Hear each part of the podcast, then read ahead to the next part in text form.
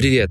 Я Коля из сервиса по подбору психолога «Фальтер», а это подкаст «Те же грабли». В нем мы вместе с гостями разбираемся в ситуациях из серии «Никогда такого не было, и вот опять».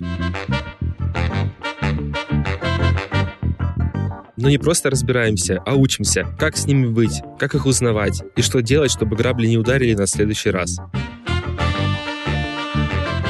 первом выпуске подкаста мы решили позвать Олю Китаину, психолога, предпринимательницу, соосновательницу сервиса Alter, TED Speaker and Fellow. Вместе с Олей мы поговорили о том, почему нам сложно замечать свои сильные стороны, как перестать их обесценивать, почему важность чего-то осознается только в страданиях, и как перестать наступать на одни и те же грабли самообесценивания. Если вам хочется побольше разобраться, как увидеть свои сильные стороны и как с этим работать, подписывайтесь на Альтеротеку. Это бесплатный сборник всех материалов Альтера в одной рассылке. Подписывайтесь на наши соцсети, сервиса подбора психолога Фальтер в Инстаграме и Телеграме. Все ссылки мы оставим в описании выпуска. Поехали!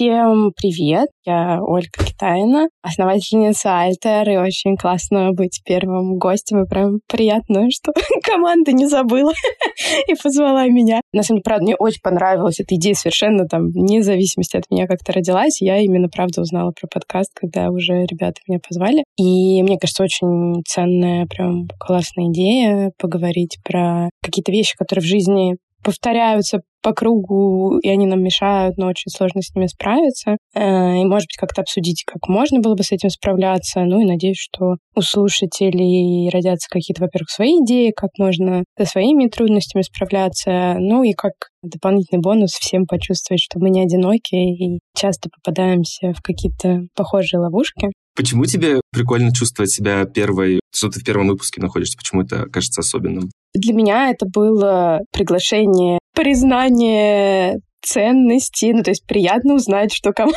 интересно, что я думаю. При этом это на самом деле очень и волнительно, потому что у нас другие впереди потрясающие гости, и очень волнительно быть первой, чтобы не провалить вам подкаст, и чтобы у нас все классно получилось. Прикольно. На самом деле приятно, что ты так оцениваешь, потому что мне казалось, что для тебя это такая обычная вещь, ходить по всяким интервью, там рассказывать, э, какие классные штуки ты делаешь. Поэтому я такой думаю, очередные вопросы для Оли, типа, она такая, ладно, приду.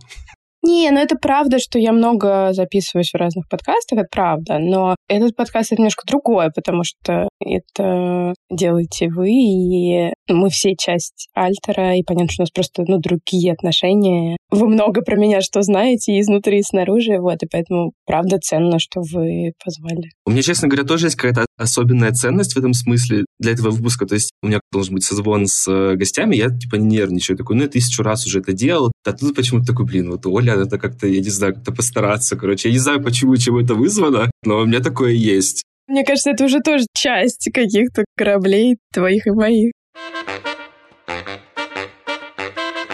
Вот, собственно, когда я готовился к выпуску, и я перед тем, как слушать другие твои интервью, разные штуки, я тебе написал и спросил, какие у тебя грабли. Ты сказала, что у тебя есть такие штуки, которые тебе легко даются, и получается, что если они легко даются, то как будто бы они легко обесцениваются. Вот, и ты забываешь, что это сильные стороны, а на самом деле другим может чуть сложнее даваться. Можешь привести какой-то конкретный пример, может рассказать какую-то последнюю историю из жизни, которая к этому относится? Тоже чуть раскрою эту идею, то, про что я думала идея стоит за этим такая, что, видимо, где-то внутри у меня есть идея, что если что-то я делаю ценное, это должно быть тяжело. То есть это вот через терник к звездам, вот только так. То есть какая-то супер тяжелая работа. А если вдруг в процессе я ощущаю, что мне это как-то легко дается, значит, это, ну, ерунда какая-то, и вообще, наверное, всем супер легко дается. И у меня часто, например, бывает, ну, наверное, одна из моих сильных сторон, которую я только так как-то недавно стала действительно принимать, благодаря большому количеству тоже фидбэка со стороны, того, что люди постоянно это отмечают, ну, что я коммуникабельная, и мне удается договориться с людьми даже в таких ситуациях, в которых, ну, люди, им тяжело договариваться. А мне это как-то удается, и вот там найти контакт, понять другую сторону. Видимо, в этом есть какая-то часть, которая была изначально во мне заложена, плюс, конечно, часть профдеформации какой-то. Но только недавно, в принципе, вот последние пару лет буквально я стала понимать, что это же моя сильная страна. То есть не то, что это какая-то, ну, просто ерунда, да, вот пойду там договорюсь про какие-то сложные переговоры, но это же легко вообще. Только недавно я вот стала как-то больше осознавать. То, что мне это дается достаточно легко, это как раз и говорит о том, что это то, во что стоит вкладывать силы, и то, что я умею делать, а не избегать и думать, что мне надо идти какими-то тяжелыми путями и искать что-то, где вот я почувствую хардкор. А что было до последних этих пару лет в плане коммуникационных вот, ну, твоих способностей и возможности договориться с кем-то? То есть ты не замечала это, получается? Или просто проходили какие-то сложные переговоры, ты такая... Ну, ну да, то есть мне казалось, что ну, раз у меня это получается так легко, значит, вообще легко. То есть, что любой бы на моем месте договорился, что э, было бы странно не договориться в этот момент. Ну, то есть вот какие-то такие штуки, что, ну, мне даже нравится, на самом деле, это делать. Я всегда чувствую ну, такое достаточно сильное удовлетворение, когда сначала люди там заходят о чем-то поговорить, и прям такое напряжение, а потом удается в какое-то классное русло перейти, понять, что кому нужно, придумать какой-то путь, который всех устроит. Мне от этого приятно, то есть мне это нравится, да, то есть бывают люди, которым на самом деле не нравится даже этим заниматься, не то, что у них там получается, не получается, просто это не в кайф. А мне, ну, здесь какое-то сочетание, что и мне это и нравится, и получается, но мне казалось, что это просто что-то легкое, надо развивать то, что тяжело. Про переговоры, кстати, со сложными людьми, это забавно, потому что у меня была какая-то похожая история где-то год назад, может быть. Она, конечно, не про переговоры там с какими-то серьезными людьми, но, в общем, я понял, что у меня есть какая-то похожая обилка, когда я проснулся в воскресенье там, в 9 утра. Потому что мне под окном орал Юра Шатунов, и я вышел, и там был какой-то чел, ну, типа, он там выпил, включил музыку в машине, и я с ним смог договориться, типа, ну, ехал. Ничего себе, я договорился с таким чуваком, хотя я бы, наверное, ну, не подходил бы к нему, типа, и не пытался бы там как-то интеллигентно с ним разговаривать. Вот, у тебя была какая-то такая же ситуация, когда ты поняла, что, типа, вау, оказывается, у меня вообще-то крутые переговорные скиллы есть? Знаешь, мне на самом деле помогло, ну, много какой-то обратной связи от команды нашей. Было очень в том числе полезно, что Андрей, мой сооснователь, мы с ним очень похожи по ценностям, но разные по сильным сторонам как раз благодаря тому, что мы вместе работали много и видели, что какие-то разные вещи друг у друга получаются. Но для меня вот это тоже было важно. Ну и он тоже мне давал много такого позитивного фидбэка, это тоже помогало. Плюс я с коучем работала там тоже на тему сильных сторон, и это тоже помогало. И работа с ней наконец-то закрепила за мной эту идею, что чтобы чувствовать, что я делаю что-то ценное, мне не обязательно делать что-то хардкорное, что можно как раз идти за тем, что получается хорошо и легко. Интересно звучит, что ты прям так над этим работала целенаправленно, как-то развивала это. Мне любопытно в этом смысле узнать, мешало ли вот это вот, не прям ну, игнорирование, да, скажем, не замечание вот этой сильной стороны. Мне представляется, что если ты в какой-то момент решила как-то это поменять, то как будто бы выглядит так, что оно как будто бы или мешало, или было некомфортно, или неудобно, или вот почему происходило, почему вообще такая надобность возникла. Мне кажется, это мне мешало в том, что я скорее занималась тем, что у меня получается легко, меньше, чем могла бы. Ну, нам же тоже часто такую пытаются идею заложить в детстве. И в культуре вообще такое есть, что надо скорее развивать слабые стороны, да, чем следовать за сильными. И мне кажется, что я себя больше бы следовала, ну, быстрее бы как-то поняла, что нужно следовать за тем, что получается хорошо. Во-первых, возможно, результаты бы были лучше, а во-вторых, стресса меньше. Ну, то есть чем больше ты идешь за тем, что у тебя получается классно, тем больше ты чувствуешь вдохновение, какой-то легкости, меньше зажатости. Просто в моем представлении иногда как будто бы бывают ситуации, когда ну, у тебя есть какая-то слабая сторона, но это тебе типа необходимо, чтобы существовать. Как в этом смысле отличить, что ну вот слабая сторона, она может оставаться слабой, а вот эта слабая сторона, ее нужно, наоборот, чуть-чуть подкачать как-то и попробовать поработать над ней, что-то с ней сделать? Мне кажется, что, наверное, знаешь, важно знать свои основные сильные стороны и больше делать ставку на них. Но, безусловно, да, иногда бывает что-то, что просто барьером там становится,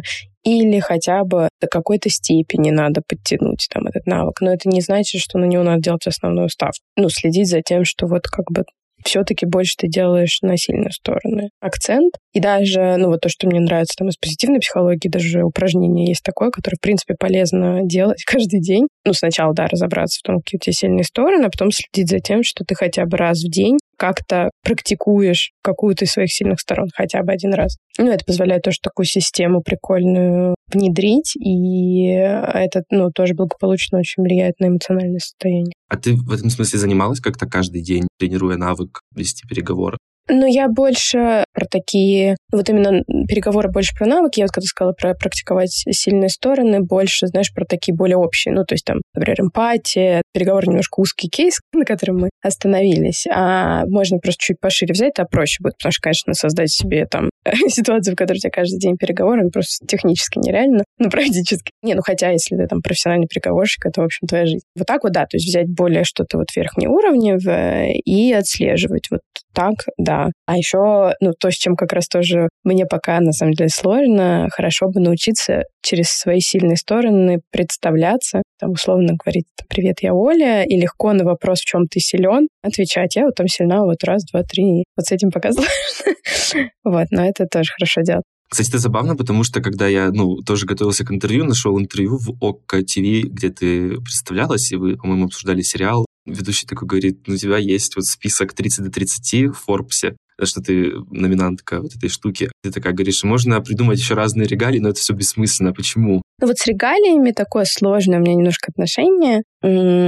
Мне грустно от того, что люди иногда начинают вообще смотреть на людей через призму вот этих регалий. От того, что там я стала номинанткой Forbes или другие вещи, которые я получала. От этого я как человек на самом деле не изменилась. Но действительно есть люди, для которых я вдруг стала ценнее, интереснее. С одной стороны, я понимаю, как это работает. Да? Люди стараются там, фильтровать информацию. Им кажется, что надо там свое время распределять, да, и поэтому надо же по каким-то критериям понять, на кого ты это время потратишь. И они начинают цеплять эту ценность вот как бы к регале. С одной стороны, это объяснимо, и даже действительно не очень понятно, как вот если ты какой-то супер занятой миллиардер, как тебе понять, с кем тебе встретиться, да, с кем нет. Догадываюсь, что действительно либо по референсам как бы понимают, что с человеком стоит поговорить, или по каким-то вот там регалиям, достижениям и вот все такое. Вроде объяснимо, а с другой немножко грустно, что люди часто прекрасные, чем те, которые с регалиями за что-то и делающие потрясающие вещи, лишаются там таких возможностей. Грустно. Да, я согласен в этом смысле. Мы записывались недавно с Анной Печевской, гости тоже подкаста, он будет дальше в следующих выпусках. И она как раз тоже, ну, примерно про похожие штуки говорила. Она там занимается организацией всяких проектов, типа Stay Hungry в Москве, вот это вот ее там штука была, всякие званые ужины. И она говорила, что на этих званых ужинах, например, люди должны были там представляться не я там менеджер X компании, занимаюсь Y лет этим, а я типа там играю в футбол, там у меня есть ребенок, я там люблю читать книжки, вот такие штуки, и как будто с этой стороны раскрываются люди, а не какие-то конкретные штуки. А у меня вот есть такой еще вопрос и даже такое предположение. Есть какой-то кусочек вот этого разговора, который мы затронем чуть-чуть позже, это про осознание ценности, типа вот такое равенство. Получается, если я пострадаю, значит, это ценно. Насколько тебе легко вот эти вот регалии дались, да, вот про которые вот Forbes, какие-то еще штуки. То есть я подумал, а вдруг, если тебе это легко далось, и ты просто как бы шла по этим штукам, там тебе классно, там тебе классно, ты такая, ну, наверное, это отстойные регалии, типа, ну, что, они ну, не нужны, наверное. Или это неверное предположение? Интересная идея, реально, но у меня проблема в том, что в целом достаточно быстро достижения обесцениваю. Я могу, на самом деле, очень тяжело идти каким-то путем к чему-то, но как только там я к этому пришла, я порадуюсь чуть-чуть, и потом такая, ну ладно, что у нас там дальше? И вот этого навыка прям наслаждаться, вот что так классно получилось, мне с этим сложно, стараюсь как бы над этим работать, на самом деле помогает придумывать какие-то ритуалы, как ты празднуешь. Ну, в каждых культурах есть разные ритуалы отмечания там чего-нибудь. Вот можно точно так же придумать какой-то свой ритуал для отмечания каких-то своих побед. Это, ну, немножко помогает это ощущение закрепить. Поэтому легко начинаю относиться, даже если там идти к чему-то было тяжело ну, там Forbes — это просто номинации, которые они сами, как бы, да, тебя выбирают, а TED, Fellowship, там, поступление в универ — это все очень большая работа. Но все равно есть такая ловушка, что я иногда пытаюсь подумать, а, что у нас дальше? Ну, получается, что если, там, например, TED — это тоже большая работа, но готовить какие-то выступления и как-то тоже рассказывать какие-то штуки тоже твоя сильная сторона, которую ты как-то игнорируешь или нет?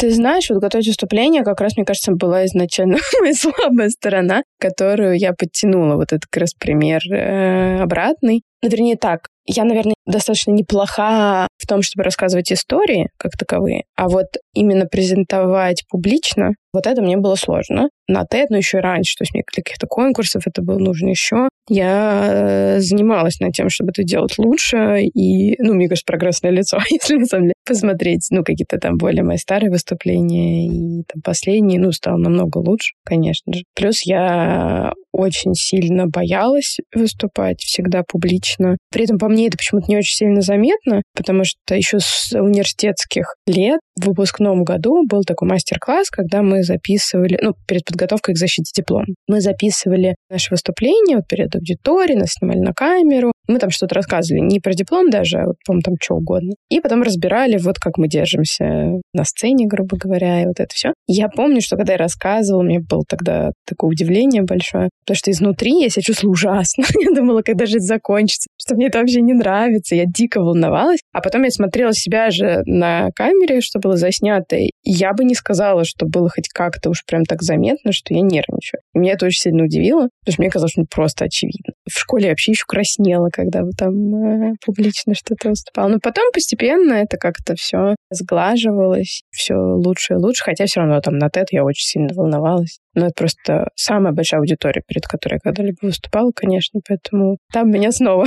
ударило сильно волнение, вот, но в целом уже как бы лучше в других каких-то местах. Ну, получается, что эта ситуация, она в каком-то смысле исключение из правила. Если ты пострадаешь, то, значит, для тебя это становится важно, потому что вроде как ты пострадала, но у тебя и хорошо получилось, то есть, типа, это и твоя сильная сторона, но ты пострадала ради нее. Получается, что она как-то исключена из этого списка, ну, типа, общих каких-то вещей. Ну да. А если мы, например, попробуем посмотреть на вот этот вопрос там страданий или интенсивности эмоций, которые мы проживаем, да, когда что-то пытаемся важное или над какой-то своей там сильной стороной поработать. Если попробовать посмотреть на это с точки зрения там психологии, да, как ты психолог и как ты это видишь, то почему вообще так в целом это происходит, почему вот это страдание — это какая-то важная вещь в данном случае, почему она дает ценность? Ну, мне кажется, потому что это как бы больше усилий, а когда мы больше во что-то вложились, то мы больше привязываемся, больше ценности, да, даже на самом деле там в отношениях такое бывает. Люди сильно привязываются за счет того, что они сильно в отношения вложились, и им потом сложно из них выйти, ну, из-за такой как бы ментальной ловушки, даже если они понимают, что, там, например, им стоило из них выйти. Здесь, мне кажется, похоже. То есть страдания создают вот это ощущение больших вложений, а когда мы больше вложили, нам тяжело бросить. Кажется, что это, да, значит, это там какая-то большая ценность. А можно ли сказать как-то однозначно, что типа это какая-то здоровая штука или нездоровая штука? Просто как будто бы кажется, что оценивать по усилиям, которые ты как бы, ну, с одной стороны, это понятно, потому что тогда, ну, у тебя много ожиданий от этого, и это нормально, наверное, с одной стороны. А с другой стороны, типа, так странно, ну, типа, как тогда оценивать свою силу или в чем тогда сильная сторона, или в чем конкретно твое достижение? Если, например, попробовать уйти от этой системы оценки по вложенным усилиям, может, есть какие-то другие способы? А, ну и, собственно, про здоровость.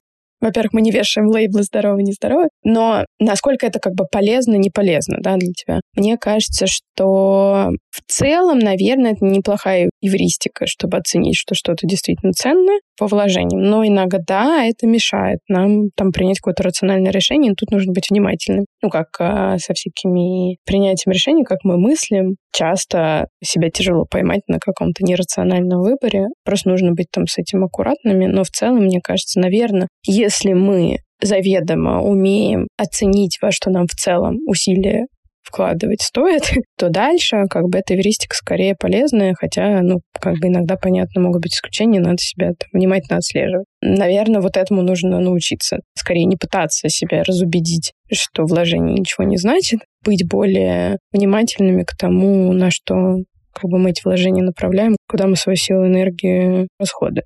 Ты подумал, типа, а знаешь ли ты какие-то такие способы? Потом подумал, записывайтесь на психотерапию, сервис подбора психологов, Альтер. Да, я знаю один сервис, там можно найти психолога. Да. Ну, может, есть какой-то у тебя свой подход в этом смысле, как определять вложенные усилия свои для того, чтобы потом не расстроиться? Мое видение такое. Может быть, существует что-то еще, но вот то, про что я понимаю важно как можно лучше разобраться в себе, там, какие у нас ценности и чего бы мы в целом, да, как большая картинка для своей жизни хотели на основании этих ценностей. В там коучинге есть, например, понятие миссия, да, почти как для компании, только для себя лично. Ну, немножко так пафосно звучит, но на самом деле терминология неплохая. Идея в том, что у нас в жизни есть цели. Я хочу заработать сколько денег. Я хочу поехать в путешествие там туда-то. Это какая-то конкретная цель. Мы можем уже дальше разбираться, а достижимое, она недостижимое, правильно ли мы там действуем. Но в целом у нее есть какой-то конец. В эту жизненной миссии не может быть конца. Это что-то, что какая-то идея вокруг твоей жизни, которая всегда имеет смысл. Ты не можешь к ней прийти, но ты можешь сверяться, вот те цели, которые ты сейчас ставишь, насколько они этой миссии соответствуют. Ну, как бы можно там, если не нравится какая-нибудь пафосность названия миссии, можно, не знаю, там, генеральная идея жизни.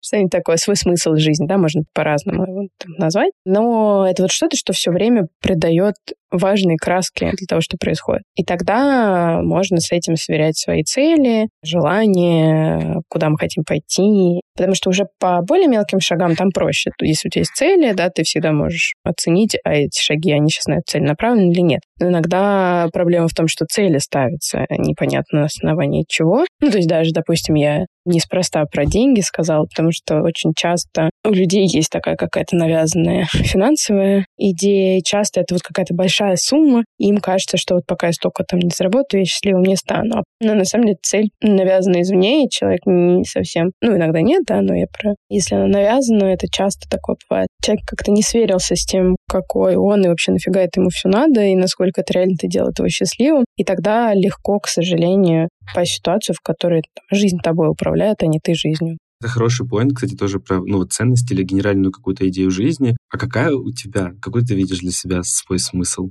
У меня, наверное, сейчас такой, я как бы раньше это больше менее конкретно формировала вот про то, что мне хочется делать жизнь людей лучше. Потом это там стало более конкретно, то, что больше занимаюсь именно про ментальным здоровьем. И вот там моя такая большая задача — это улучшать ментальное здоровье людей. Иногда я сейчас думаю, что, может быть, в какой-то момент жизни я отойду снова там от ментального здоровья. То есть, возможно, это как раз не обязательно было такую, как бы, навешивать большую подробность. Но в целом, да, то есть мне реально интересно и нравится вот решать какие-то там проблемы, чем там они более глобального масштаба, тем мне интереснее, меняя вот как бы жизнь вокруг в лучшую сторону.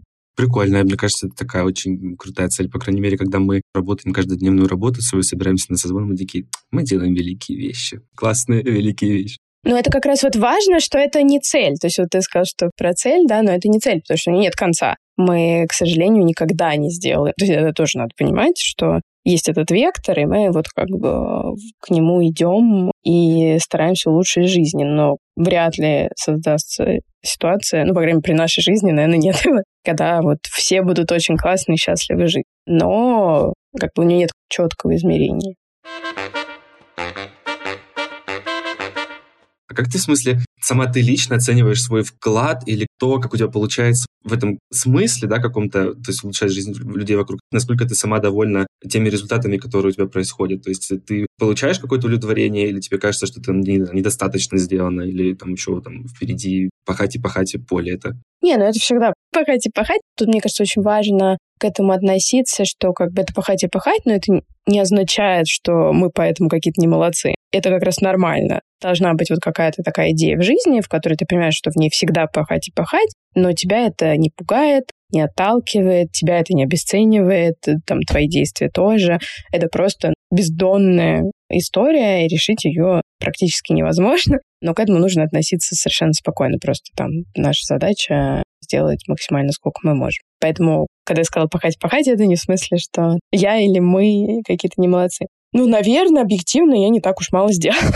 Как бы что, будем делать больше. Ну, даже когда я думаю про то, что я индивидуально, да, когда, ну, там, работала как психолог, как коуч, там, в разных ипостасях, помогала многим людям. И это потрясающее чувство, когда там люди приходят к тебе ну, в таком достаточно разобранном состоянии, а потом начинают жить какую-то совершенно другую жизнь, которая им больше нравится, там и больше подходит. А там в масштабе Альтера это тысячи-тысячи людей, у которых изменилась жизнь в ту сторону, в которую они хотели. Это круто. Ну, то есть, э, конечно, хочется, чтобы это потом были миллионы, но пока так, и это уже как бы есть что отпраздновать. Про ценности или про какой-то общий смысл я еще хотел сказать, что тоже есть такой как собственный пример того, как это помогло и в жизни, и я теперь гораздо гибче отношусь к каким-то ситуациям, даже если они какие-то дурацкие, например, там, не знаю, мы можем сделать какую-нибудь задачу в стол, ну, так получилось, что была необходимость у бизнеса эту задачу сделать, проходит время, она теперь не нужна, как бы и все. Ну и что? Ну, то есть это искренне, это не так, что я такой сажусь, там, типа, знаешь, такой, сгрызаю ногти такой от нервов, такой, блин, блин, блин, ну, хотя бы это. Нет, ты такой, ну, типа, ладно, ну, не получилось не получилось, не релизнули что-нибудь, ну и ладно. Зато там научились это, у нас теперь есть материалы для этого, мы там, типа, сможем теперь это, и вообще теперь я понимаю эту тему, это прикольно. Мы вот тоже сейчас с тобой когда говорили, ну, там про вообще смысл и какие-то действия. Мне кажется, ну, иногда очень легко людей такими разговорами загнать вообще в какое-то плохое состояние, потому что начинает казаться, что как будто бы для того, чтобы, ну, твоя жизнь какая-то была там ценная, осмысленная, надо вот делать какие-то большие вещи. Мне кажется, что вообще каждый человек даже если такая же идея, там, улучшать жизнь людей вокруг и как-то делать людей более счастливыми, ты можешь очень много сделать вообще работая кем угодно. Или вообще даже не работая. Я тут э, просто, знаешь, вспомнила, у меня был с моим терапевтом как-то разговор. Я пришла к тому, что хочется в пожилом возрасте остаться человеком, который по-настоящему нужен людям. И это точно в твоей как бы власти, потому что, ну там, будучи старым, пожилым, можно молодым своим родственникам, прохожим, кому угодно. Ты можешь делиться с ними, не знаю, мудростью, светом и быть таким человеком, которого прям ценно рядом с собой иметь, и всем очень хочется. А можно, ну, как бы стать э, старой брюзгой, который там терпит, потому что ты был нормальным, когда был молодым. Ну, я сейчас немножко э, огрубляю, все это понятно, но как бы идея такая. Есть какая-то притча на эту тему, по-моему, арабская, где в итоге был пожилой мужчина, за которого реально просто все боролись, потому что все хотели, чтобы он с ними жил. Хотя он был практически немощный физически, но он был настолько добрый, поддерживающий и так много давал света и тепла окружающим, что, наоборот, разные семьи пытались как бы... А он, по-моему, у него семьи своей как раз не было, что-то случилось. И вот соседи боролись, кто же его возьмет, потому что это было для них очень круто и ценно. Не что-то обременяющее, а наоборот какая-то такая ценность. И для этого, говорю, не надо корабли космические строить, да, нужно просто пытаться быть таким человеком, рядом с которым другим хорошо. Тут, конечно, важно не в ущерб себе тоже, да, уже другой вопрос. Как тебе кажется, если какая-то у этого грань вредная, например, когда ты, ну не конкретно у этого, а когда ты немного уходишь в другую сторону и начинаешь как бы не то, чтобы себя недооценивать, а сильно себя переоценить. У меня есть просто кринж-пример, на самом деле. Мне в ТикТоке попалась девушка, которая рассказывает о Нунаке, в общем, все эти приколы про Нибиру. Что? Так, я сейчас себя старый должна почувствовать.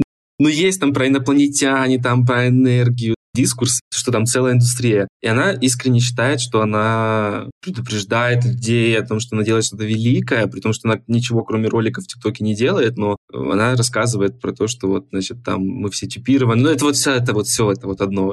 Конечно, бывает, ну, там уже нарциссизм, да, в этом смысле, когда человек э, звезда звездище. Часто, на самом деле, людям бывает тяжело с этим жить, и окружающим с ними тяжело. Естественно, другой край, который ни к чему хорошему не приводит.